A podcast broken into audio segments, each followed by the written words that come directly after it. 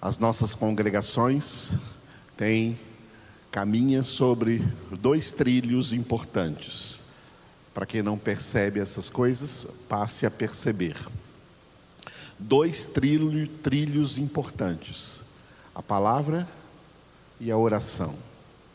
A palavra e a oração. A palavra nos dá base para nós orarmos. Andamos na palavra e na oração.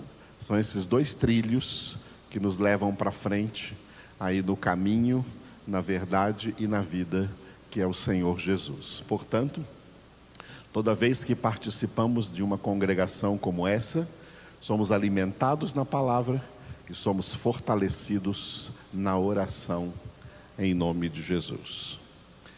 Vamos começar a primeira parte da nossa congregação com a epístola de Paulo aos Efésios, primeiro capítulo. Para quem não sabe, esta carta aos Efésios é o objeto de estudo atual do nosso seminário Instituto Bíblico Cristo Vive. Nós já nós já no nosso Instituto Bíblico, desde antes da pandemia, já estudamos cada versículo do capítulo 1 cada versículo do capítulo 2, cada versículo do capítulo 3, e agora nós chegamos no versículo 7 do capítulo 4. A nossa próxima aula será na primeira sexta-feira de agosto, dia 6 de agosto, sete e meia da noite, 19h30 horas. Será a nossa primeira aula agora no segundo semestre, que vai de agosto até novembro. Todas as sextas-feiras de agosto até novembro, meditando aqui na palavra de Deus, aqui nessa carta de Paulo aos Efésios. De todas as cartas de Paulo, essa aqui é uma das mais profundas, para não dizer que seja a mais profunda carta que o apóstolo Paulo escreveu sob a inspiração do Espírito Santo. Efésios é uma carta tão profunda, para vocês terem a ideia, que se os outros 65 livros da Bíblia estivessem perdidos, não tivessem sido encontrados jamais, e a única Bíblia que nós teríamos em mãos seria uma Bíbliazinha de seis capítulos, essa carta aos Efésios. O que tem nessa carta aos Efésios é suficiente para nossa salvação, para nossa santificação. É uma epístola que resume e condensa toda a Bíblia sagrada nessa carta aos Efésios. Por isso que nós estamos passando essa carta também, cada primeiro domingo do mês no nosso boletim, e estamos passando toda sexta-feira durante o ano letivo aí do nosso seminário. Quem não faz o seminário pode começar a fazer tá, no dia 6 de agosto, não tem problema. Não tem problema de pegar o bonde andando. Não, você vai entender muito bem tudo que será explicado aqui dentro dessa epístola. Então marque aí, tá?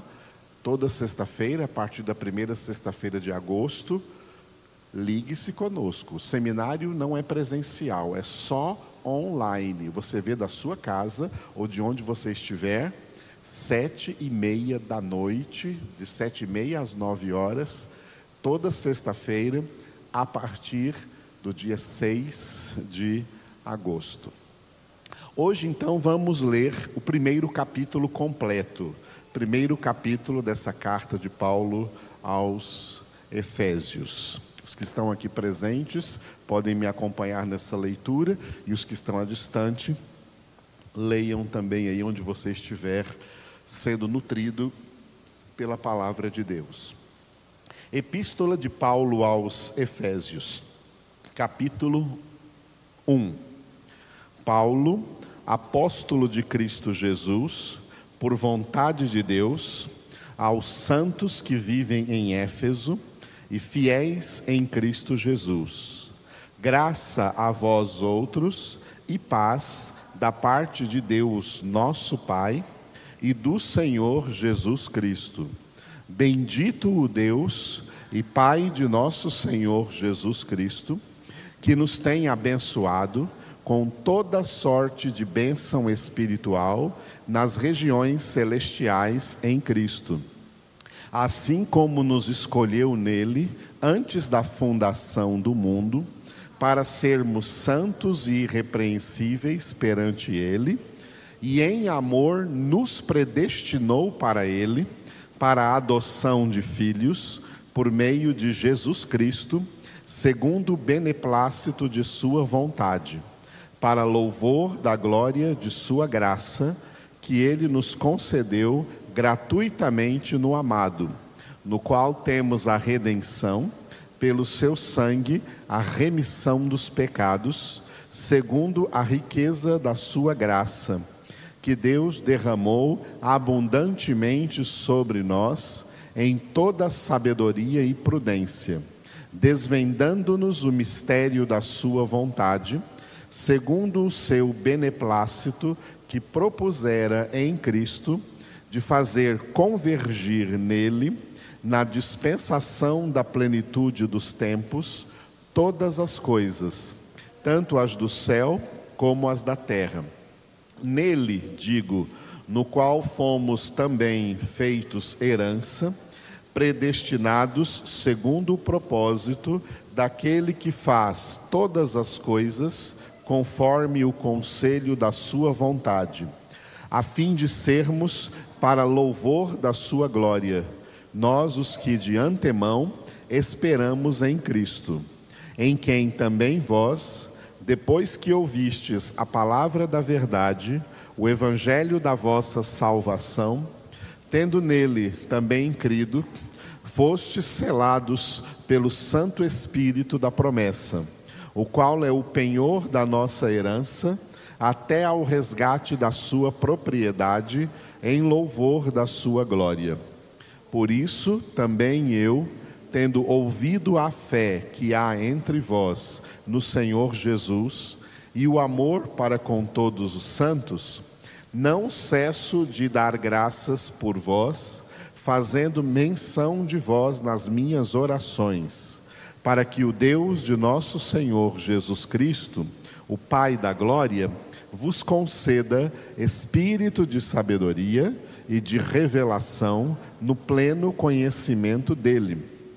Iluminados os olhos do vosso coração, para saberdes qual é a esperança do seu chamamento, qual a riqueza da glória da sua herança nos santos, e qual a suprema grandeza do seu poder para com os que cremos, segundo a eficácia da força do seu poder, o qual exerceu ele em Cristo, ressuscitando-o dentre os mortos, e fazendo-o sentar à sua direita nos lugares celestiais, acima de todo principado e potestade e poder e domínio e de todo nome que se possa referir, não só no presente século, mas também no vindouro. E pôs todas as coisas debaixo dos pés, e para ser o cabeça sobre todas as coisas, o deu à igreja, a qual é o seu corpo, a plenitude daquele que a tudo enche em todas as coisas. Aleluia. Apenas uma coisa importante neste último versículo: Deus é aquele que a tudo enche em todas as coisas. Esse versículo é importante, já que a humanidade pecadora é composta de pessoas vazias. E por serem pessoas vazias de Deus, ficam por aí correndo no mundo atrás de se preencher com alguma coisa inutilmente, porque permanecem nesse sentimento de vazio existencial. Porque não tem Deus. Quem tem Deus é preenchido de todas as formas pela sua plenitude. Porque Jesus disse: Eu vim para que tenham vida e a tenham com abundância, com plenitude. O propósito de Deus é que os seus filhos sejam tomados de toda a plenitude de Deus, como nós vamos ler lá no capítulo 3, versículo de número 19, conhecer o amor de Cristo, que excede todo o entendimento, para que sejais tomados de toda a plenitude de Deus. Filhos de Deus não são pessoas vazias. Filhos de Deus são pessoas plenas, pessoas cheias de Deus. São pessoas que não precisam mais ficar por aí correndo atrás de qual seria o propósito da sua existência? Qual seria o propósito da sua vida? Ai, a minha vida não tem sentido. Qual será o sentido da minha vida? Filhos de Deus não tem isso, porque isso é coisa de gente vazia, vazios de Deus. Quem está cheio de Deus, está dentro de todo o propósito de Deus, tem todo o sentido da vida verdadeira e da vida eterna no Senhor, porque Ele enche todas as coisas. Deus nos preenche e nos transborda. Deus é a nossa plenitude. Aleluia. É, o principal tema que o apóstolo Paulo aborda aqui no capítulo 1 até o capítulo 3 de Efésios é a salvação. Por isso, nós temos que corrigir um pouco essa tradução do versículo 3. No versículo 3 está escrito assim: ó, Bendito o Deus e Pai de nosso Senhor Jesus Cristo, que nos tem abençoado com toda sorte de bênção espiritual nas regiões celestiais em Cristo. Vamos corrigir esse texto porque ele tem uma palavra errada que Paulo não escreveu, que é a palavra sorte. Paulo não escreveu essa palavra sorte. Ela não faz parte desse versículo. Então esse versículo se lê assim, ó: Bendito o Deus e Pai de nosso Senhor Jesus Cristo, que nos tem abençoado com toda a bênção espiritual nas regiões celestial, celestiais em Cristo. Essa bênção a qual Paulo se refere não são bênçãos plurais, toda sorte de bênçãos plurais aí no mundo. Existem bênçãos plurais, que são benefícios de Deus para todo mundo. Mas aqui não se refere a esses benefícios, nem a essas bênçãos, nem a toda sorte de bênçãos. Aqui se refere à maior bênção que Deus pode dar a um ser humano: a salvação em Cristo Jesus. Esse texto se refere à salvação, a nenhuma outra bênção. Tá? Uma cura é uma bênção, um milagre é uma bênção, existem bênçãos da prosperidade, existem bênçãos do dia a dia. Deus é um Deus que nos abençoa, Deus faz chover bênçãos sobre nós de tal ponto que Tiago escreveu, né, que toda dádiva perfeita, todo dom precioso desce do Pai das luzes, procede de Deus. Tá?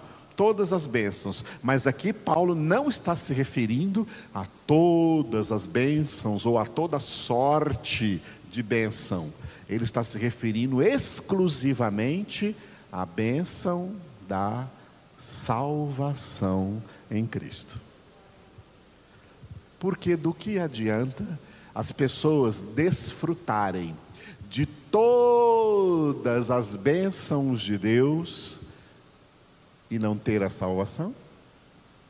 Isso acontece com muita gente. Tá? Muita gente recebe muitas bênçãos de Deus, indubitavelmente, mas não recebe salvação.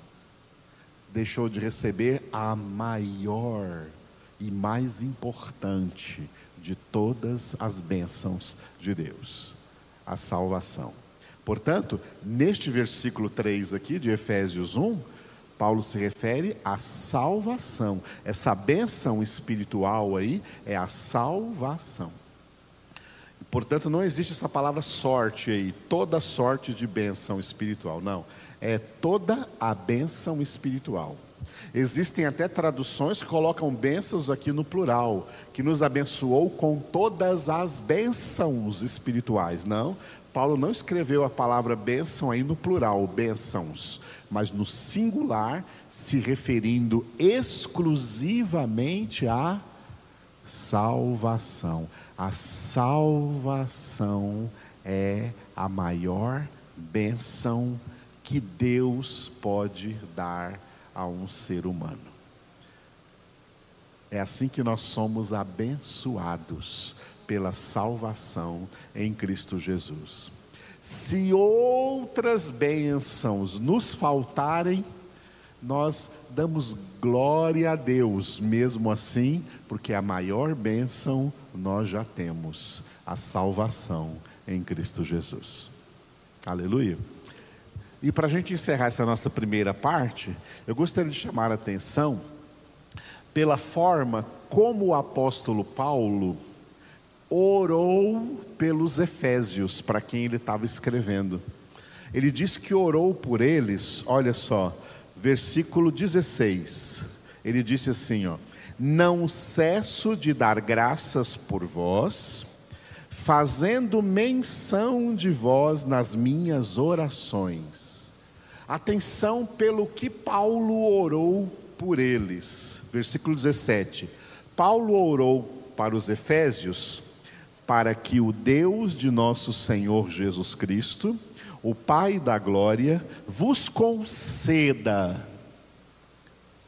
muitos carros, muitas casas, muitas fazendas, muito dinheiro, bons empregos, felicidade na terra. É isso que está escrito aí? Não, Paulo não orou por isso. Hoje só se ora por isso nas igrejas hereges.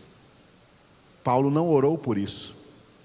Paulo, Paulo orou para que o Deus de nosso Senhor Jesus Cristo, o Pai da glória, vos conceda espírito de sabedoria e de revelação do pleno conhecimento dele.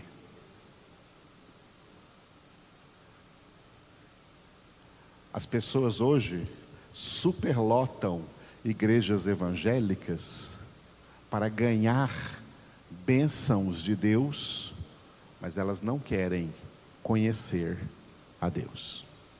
Elas não querem a sabedoria de Deus. Elas não querem o conhecimento de Deus. Elas querem só os benefícios físicos, materiais e emocionais de Deus mas não querem o conhecimento de Deus.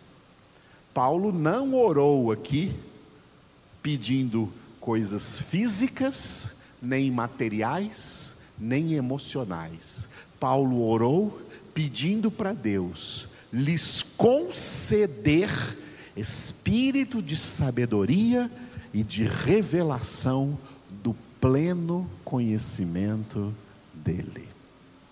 Por que, que Paulo orou dessa forma? Porque é isso que Deus quer conceder aos seus filhos. O resto é resto. Vida eterna é conhecimento de Deus. Jesus orou também ao Pai definindo assim a vida eterna em João 17:3. Pai, a vida eterna é esta, que te conheçam a ti, um só Deus verdadeiro e a Jesus Cristo a quem tu enviastes. Como pastor, eu tenho a obrigação de sempre alertar os irmãos disso que eu vou falar agora. Os últimos 40 anos foram anos de muitas heresias, doutrinas erradas que invadiram as igrejas evangélicas e a cabeça, a mente e o culto dos crentes. Essas heresias fizeram o seguinte: tiraram o foco do conhecimento de Deus e colocaram o foco das pessoas nas cobiças pelas coisas da terra. Cobiça por dinheiro, por terra, por casa, por felicidade na terra e não no conhecimento de Deus. As heresias falaram às cobiças carnais, humanas, e tiraram das pessoas o desejo de conhecer a Deus, de conhecer a Sua palavra. As pessoas das igrejas não querem isso. Elas vão na igreja para frequentar campanhas de prosperidade, campanhas de cura, campanhas de milagres, mas elas não vão à igreja para aprender a Bíblia para aprender o Evangelho, para aprender a palavra de Deus e para conhecer a Deus. As heresias fizeram isso. Paulo orou, e aqui não é mais Paulo, é o próprio Jesus, quem à direita do Pai ora por nós, porque não é mais carta de Paulo aos Efésios, é carta de Jesus para nós. Jesus à direita do Pai, ele ora por nós, para que o Pai nos conceda espírito de sabedoria e de revelação do pleno conhecimento dele. Porque quem recebe a sabedoria de Deus e quem recebe o conhecimento de Deus nunca se desviará do caminho e chegará, com certeza, na casa do Pai. Quem perdeu esse foco e focalizou nas coisas do mundo, não chegará na glória. Porque quem ama o mundo e as coisas do mundo, o amor do Pai não está nele. Vamos ficar de pé então e orar na primeira parte da nossa congregação. Te louvamos, Senhor, por essa carta preciosa que revelaste ao apóstolo Paulo, enquanto ele queria escrever aos Efésios, mas na verdade era o Senhor escrevendo para nós, revelando-se a nós, mostrando a nós, Senhor, a tua vontade, mostrando a nós o teu propósito, o teu plano e revelando a nós a tua grande salvação. Adoramos o teu nome, Senhor, por tudo quanto o Senhor tem nos revelado, o Senhor tem nos ensinado na palavra, para que nós continuemos a crescer na graça, no conhecimento, no amor do Senhor. No coisas infinitamente mais importantes do que qualquer benefício físico, material ou emocional. Por isso te louvamos, ó Deus, e consagramos a Ti as nossas vidas, as nossas mentes, que o Teu Espírito Santo opere por meio da palavra a renovação da nossa mente, para que, pela renovação da nossa mente, a nossa vida seja transformada na imagem perfeita de Jesus Cristo, o Teu Filho, e nós experimentemos a Tua boa, agradável e perfeita vontade para as nossas vidas, que é a nossa santificação, sem a qual ninguém verá o Senhor. Santifica-nos, santifica teus filhos e filhas, santifica o teu povo eleito, continua operando em nós, Senhor, poderosamente a tua santificação, em nome de Jesus para a tua glória. Te glorificamos, Pai, te glorificamos, Senhor Jesus.